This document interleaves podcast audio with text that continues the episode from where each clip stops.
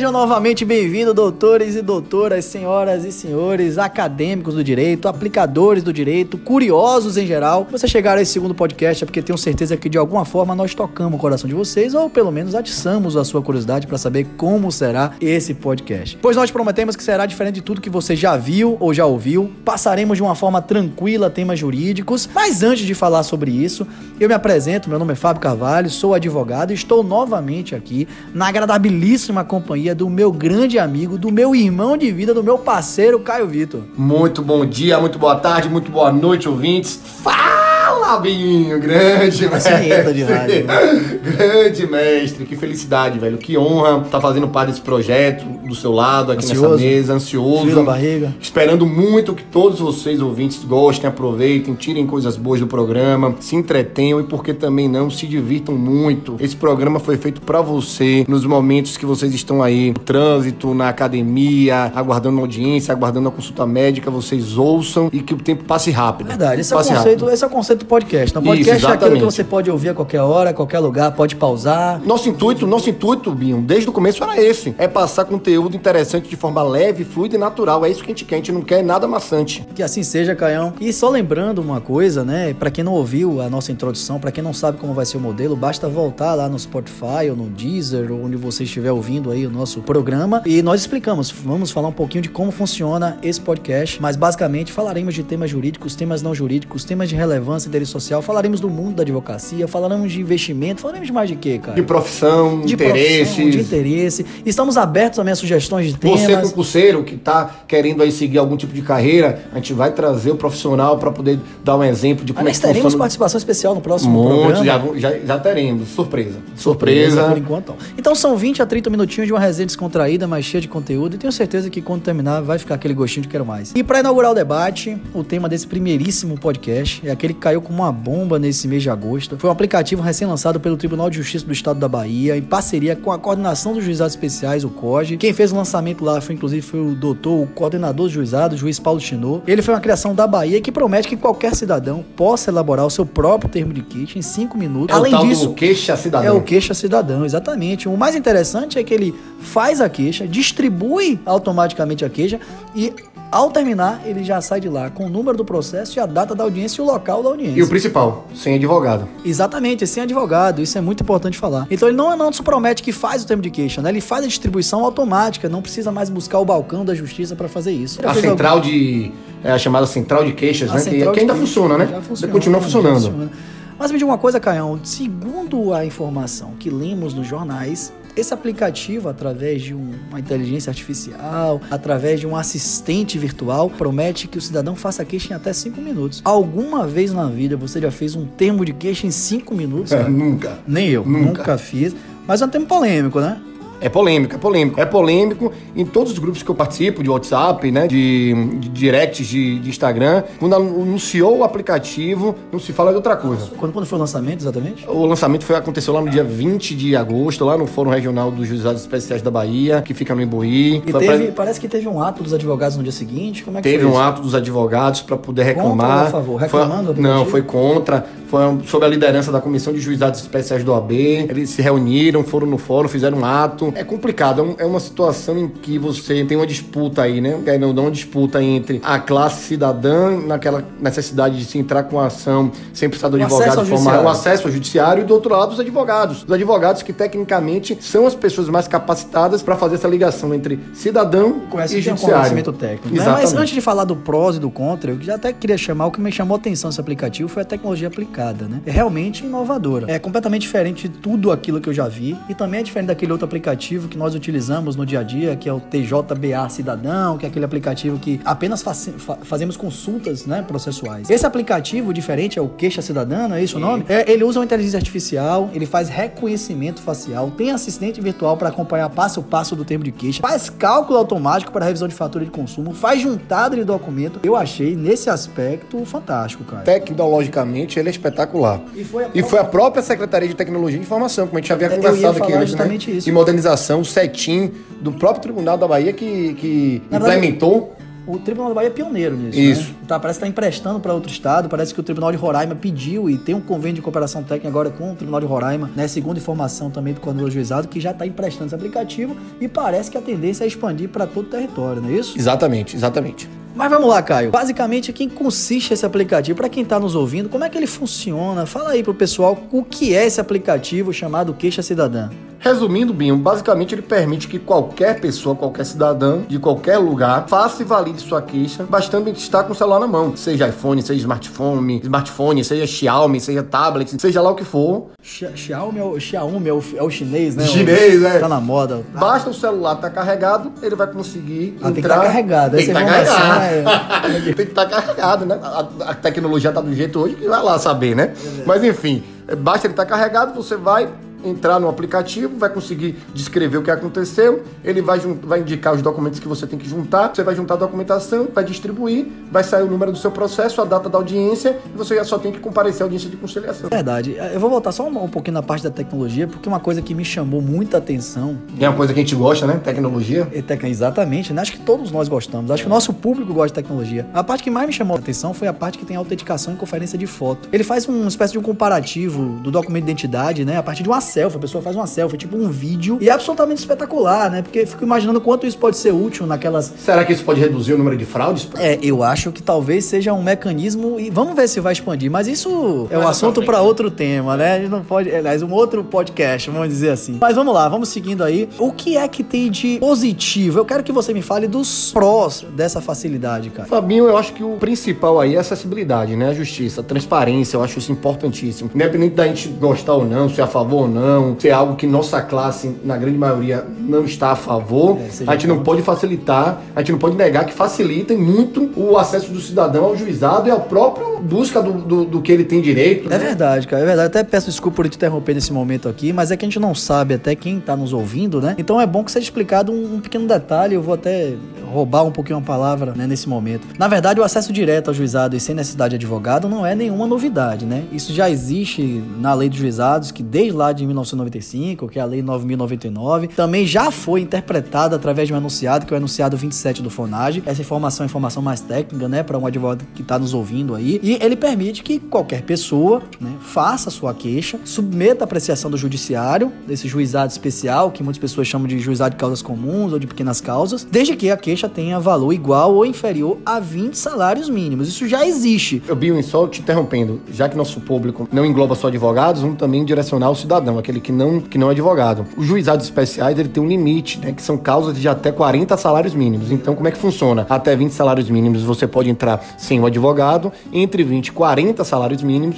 você precisa da presença do advogado. Isso. O aplicativo, na verdade, ele só vai trabalhar nessa hipótese de ações até 20 salários mínimos, né? O que ele traz diferente é tornar desnecessário que o cidadão tenha que se deslocar até um centro de atendimento ao judiciário. Né? Antes eram nos saques, agora tem uma central de queixa. É, só para quem não é da Bahia, né? Os saques aqui é como se fosse um poupa-tempo aí no sul, em São Paulo, no Rio de Janeiro que na verdade. Cara estudado é outra coisa. Né? Concentra as informações, né? Concentra alguns serviços de forma mais prática para o cidadão. Mas é isso. Então ele facilita para que não haja necessidade desse atendimento presencial por um atendente para fazer aquele termo de queixa para quem é interessado. E muitas vezes esse atendimento, né, Caio, como a demanda é muito grande, demora, não é isso? No centro de atendimento? Demora, demora. Mas isso eu quero falar um pouquinho mais à frente que eu tenho um ponto específico para tratar desse assunto. Eu vou abrir um parêntese aqui, até porque o nosso público também é composto por advogado. Eu acho importante fazer uma ressalva, assim, porque eu tenho um caso prático. Eu vou iniciar com um caso prático. Vou até mudar um pouquinho o modelo, vou sair do roteiro Adoro aqui. Exemplo. Uma determinada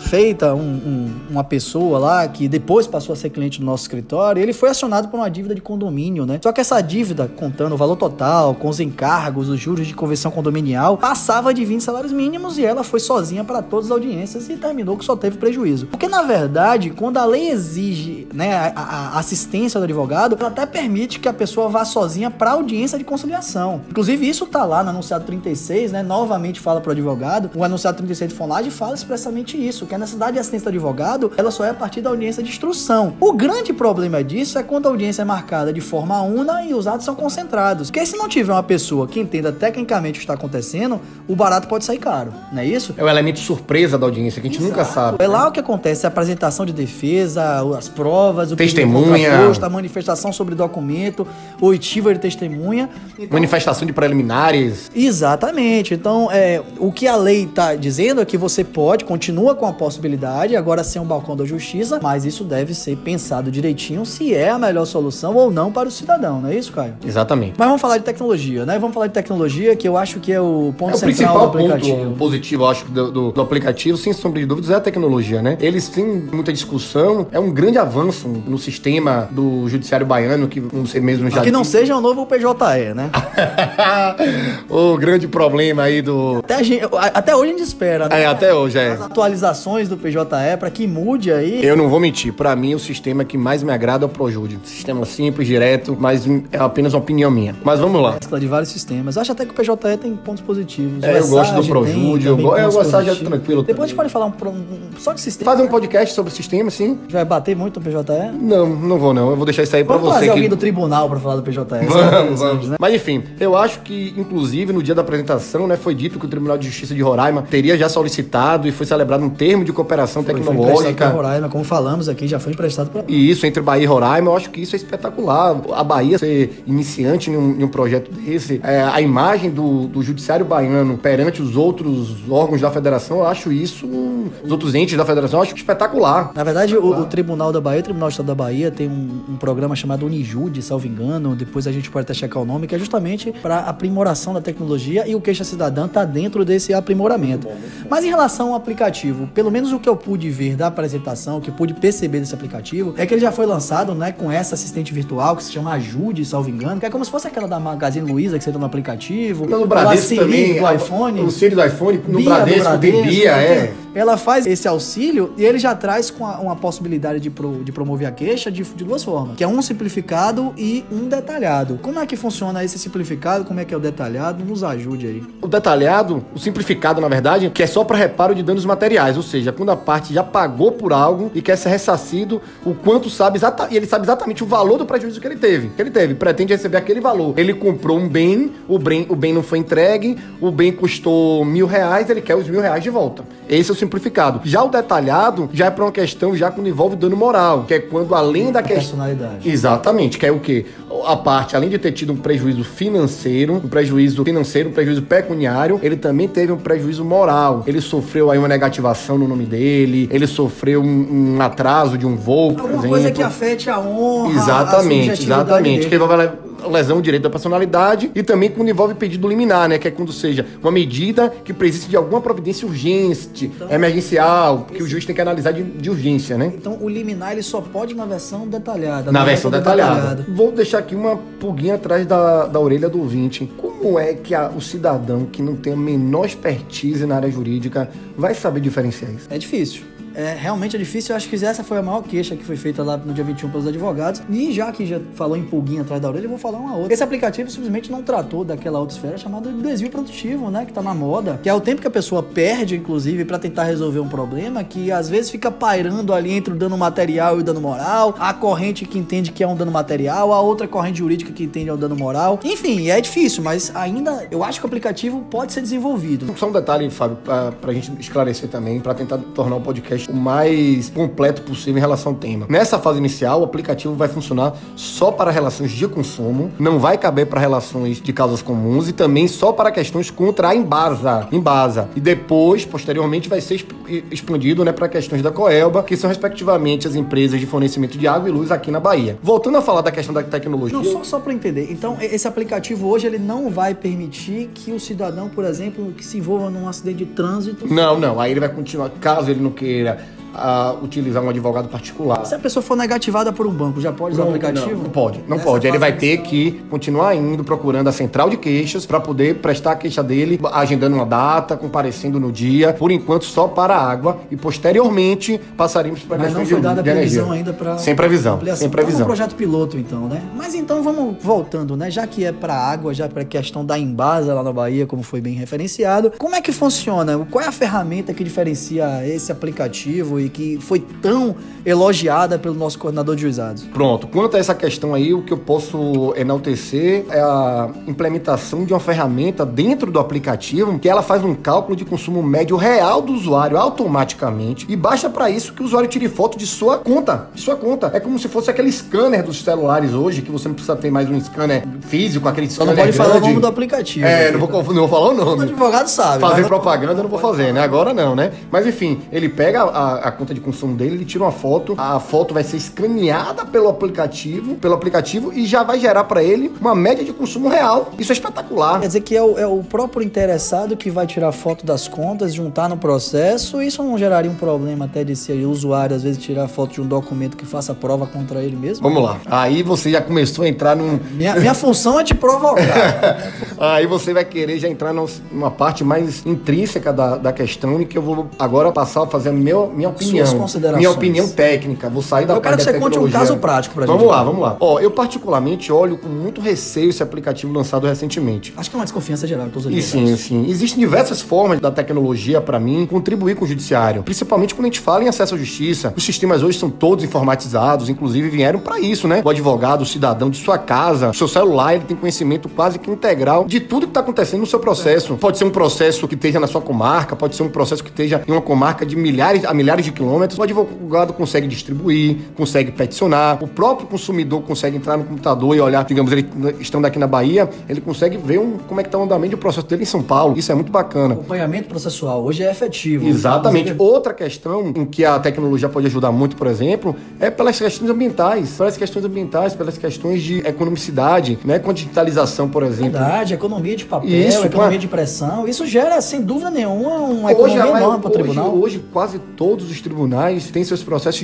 A digitalizados. questão ambiental é questão de economia também, Exatamente. de dinheiro, né? De gasto é verdadeiro. isso. Agora, Fábio, é o ponto que eu quero chegar. Note que todos esses elementos, todos esses exemplos que nós demos, existiu um mínimo de participação humana. Quando você fala, por exemplo, de um sistema informatizado, o, o servidor lá de dentro da vara, de dentro do cartório, ele lança essas informações no, no sistema. É, quando você fala em digitalizar os processos que estavam antes de modo físico, você precisou de um servidor que ele passou lá um bom tempo digitalizando os processos. Porém, quando você começa a extrapolar esse limite, deixando a cargo da inteligência artificial formular uma queixa, você acaba tirando do desse processo inicial de formação da queixa um dos elementos principais de uma petição inicial, que é o sentimento. E esse sentimento, só quem vai co- conseguir colocar A ali a análise, né? A gravidade, só quem vai fazer aquilo ali, quem vai bus- conseguir buscar aquilo ali e botar no tópico dos fatos de uma petição inicial, é o advogado. É o advogado. Como é que uma inteligência artificial vai saber o que um corte indevido de energia causou uma mãe que tinha um filho doente na cama? É verdade, é verdade. Isso é um problema sério mesmo. Eu acho que essa aferição, e nós que somos advogados podemos falar muito bem isso, às vezes quando a gente está em contato com um cliente que pede a documentação, e o cliente fala simplesmente qual a documentação que eu devo levar, a gente fala, me traga toda a documentação. A análise do que vai ser pertinente ou não é do advogado, é quem tem um conhecimento técnico de fazer isso, né, e tudo mais. Mas enfim, vamos seguindo. Bom, além disso tudo que a gente tem falado, né, e a gente já falou isso sobre a questão do fator surpresa que tem na audiência e tal, tem uma questão também de prazo, né?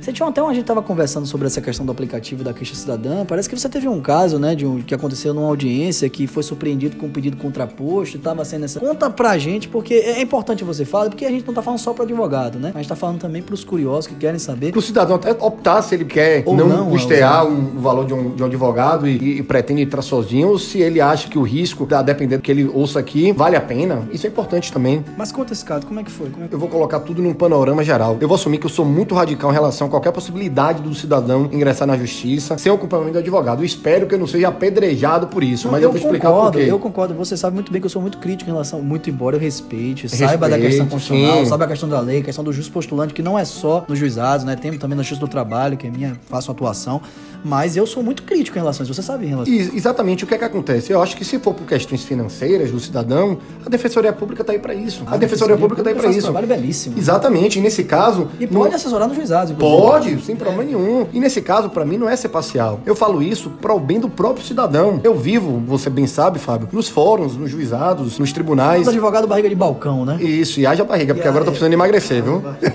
tô precisando emagrecer, mas enfim, eu vivo nos fóruns e já me deparei com diversas situações, Fábio, Fábio, em que eu presenciei pessoas sem saber onde ir, com magia, uma audiência. É como você estava falando, toda audiência pode surgir um elemento surpresa. Em toda audiência pode surgir um elemento surpresa. O cidadão sozinho, ele não vai conseguir lidar com aquilo ali. Só até um parêntese. É, na verdade, também foi dito que isso seria até uma questão de dar celeridade aos procedimentos de juizado. Eu entendo que, na verdade, isso vai terminar atrasando, porque vai aumentar a demanda. Sim. Afinal de contas, qualquer pessoa com aplicativo, para qualquer assunto, acha talvez que tem. Futuramente, né? Porque agora não. Não, é... a partir da, do aplicativo. Completo, da Qualquer pessoa com celular na mão pode submeter, até porque se a pessoa perder no juizado especiais, não tem condenação em honorários. Então ele entra no risco, no fator risco, isso já existe. Sim. Mas além disso, o que eu queria dizer, na verdade, é que essas pessoas que submetem, elas terminam indo ao juizado para buscar informações. E quantas vezes nós, né, que já, você principalmente militante, que está lá na barriga no balcão, às vezes tem que esperar vários minutos porque o servidor, de uma forma muito atenciosa, muito educada, tenta explicar para o cidadão uma situação que para ele não é tão simples, né? Não... Não, não, não consegue entender por que, que uma parte não foi citada, por que uma parte não foi intimada. Às vezes perdeu um prazo. Por que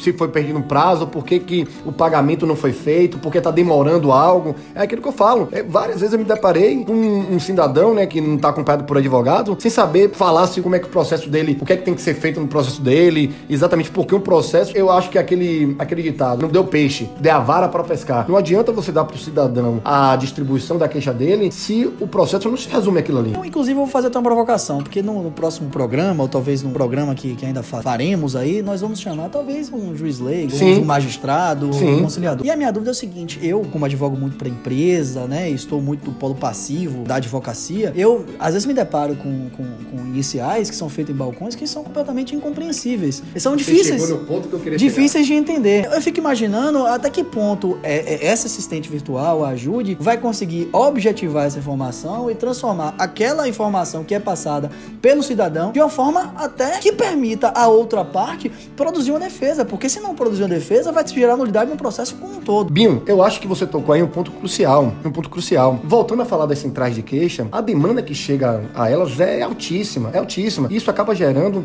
um problema em conseguir exercer uma, um trabalho que seja de excelência. Você vai chegar naquele mesmo um, um dia só e vai ter que um, fazer 5, 10, 20, 30 queixas. Então você não vai conseguir, a, em cada queixa dessa, dar uma atenção especial, colocar exatamente o que é que deve ser passado. Então. E às vezes a pessoa não pode nem retornar, né? Porque vai no balcão, falta um documento. Tem isso também, né? Exatamente. E a questão também da orientação do cidadão, que são. Porque o que acaba acontecendo? Como são várias queixas, as queixas acabam sendo sucintas demais para o que deve transcrever, né? Como também existe problema no aplicativo, que não vai saber lidar com as peculiaridades de cada caso. Como é que o, o aplicativo vai, como eu falei, como deu exemplo, uma, um, um, corte devido de água ou de energia para uma mãe que tem um filho doente em casa. Será que o aplicativo vai conseguir detectar essa, essa peculiaridade? Então, como é que o cidadão, por exemplo, vai saber mensurar se determinado documento para o caso dele é importante ou não? Será que ele eventualmente não pode até mesmo produzir uma prova contra si mesmo? Ele facilitou o acesso, mas por outro lado colocou no, no, numa situação de vulnerabilidade, talvez. Você entrega não... uma arma para uma pessoa que não sabe usar arma. É, gostei da analogia. Gostei? Mas é, é, mais ou menos eu, eu por. Eu agora e gostei também muito. Mas é, é verdade, né? A verdade é que nós advogados recebemos o aplicativo com essa desconfiança, né? Só o tempo vai nos dizer. Ah, você me pediu, desculpe, eu tinha, eu tinha, tinha esquecido de falar, você me perguntou do exemplo. Eu poderia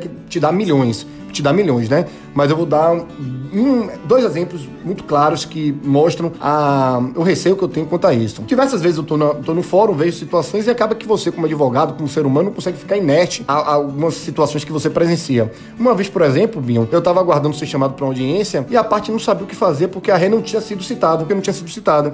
A conciliadora na maior boa vontade, orientando, e eu curioso, né? Deixa eu dar uma olhadinha nesse processo. Quando eu fui olhar o processo, eu percebi que ela havia colocado no polo passivo da demanda apenas o emissor do boleto da empresa que estava cobrando ela ilegalmente, mas não tinha indicado a própria empresa que havia cobrado ilegalmente, que havia negativado o nome dela. Poxa, como é que o servidor, no momento lá da distribuição da queixa, né? Ou até o aplicativo, no momento até ela não falou, às vezes, pro servidor. Exatamente. Como é que ele vai saber?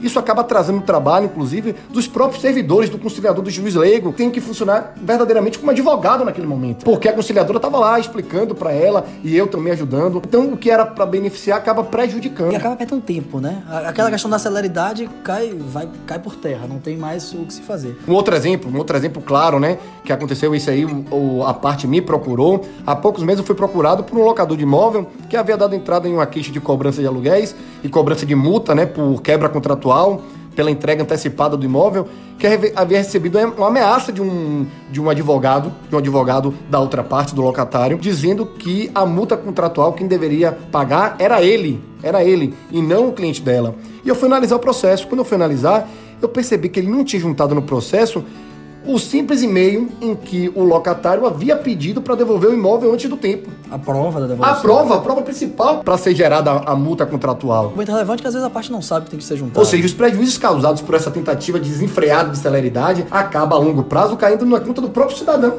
É verdade. Verdade. Na verdade é o seguinte, nós recebemos, sem dúvida nenhuma, um aplicativo com uma certa desconfiança. É, não é nossa intenção né, falar mal do aplicativo. Não. Advogar contra. Ou advogar contra o aplicativo. Espero, inclusive, que ele seja evoluído, se efetivamente for é, uma boa ideia. E só o tempo acho que vai dizer isso aí, se foi uma, foi uma iniciativa válida ou não. Mas acho, eu particularmente dando minha opinião, que salva exceções só vai prejudicar a parte, porque ela fica praticamente perdida no meio de tantos prazos, perdida dentro de uma, de, um, de uma série de procedimentos, né, que, que fazem, que formam o processo e às vezes ela pode deixar de receber a, a tutela judicial de forma efetiva e adequada ao que ela teria direito. Criei outra analogia, Fábio. A mesma coisa que você pegar um jogador amador e jogar dentro de campo de um jogador de um, de um jogo de profissional. O jogador, você vai colocar ele ali dentro, só que ao redor Esse dele... ainda não, porque pelo menos ele tem alguma noção, né? A gente tá falando de uma pessoa que às vezes não é, tem noção verdade. nenhuma de processo. Você pegar uma pessoa que gosta de jogar bola, botar dentro de um jogo de futebol profissional, a pessoa não vai saber o que fazer. Ele tá ali ao redor de pessoas que treinam, de pessoas técnicas, de pessoas que vivem o dia a dia da justiça. Então é isso, meus amigos. Dizendo de, que os prós aí, a, a, implementação da tecnologia, principalmente o reconhecimento facial, a questão da economia de papel, a questão da sustentabilidade, a economia, a economia de dinheiro para o tribunal,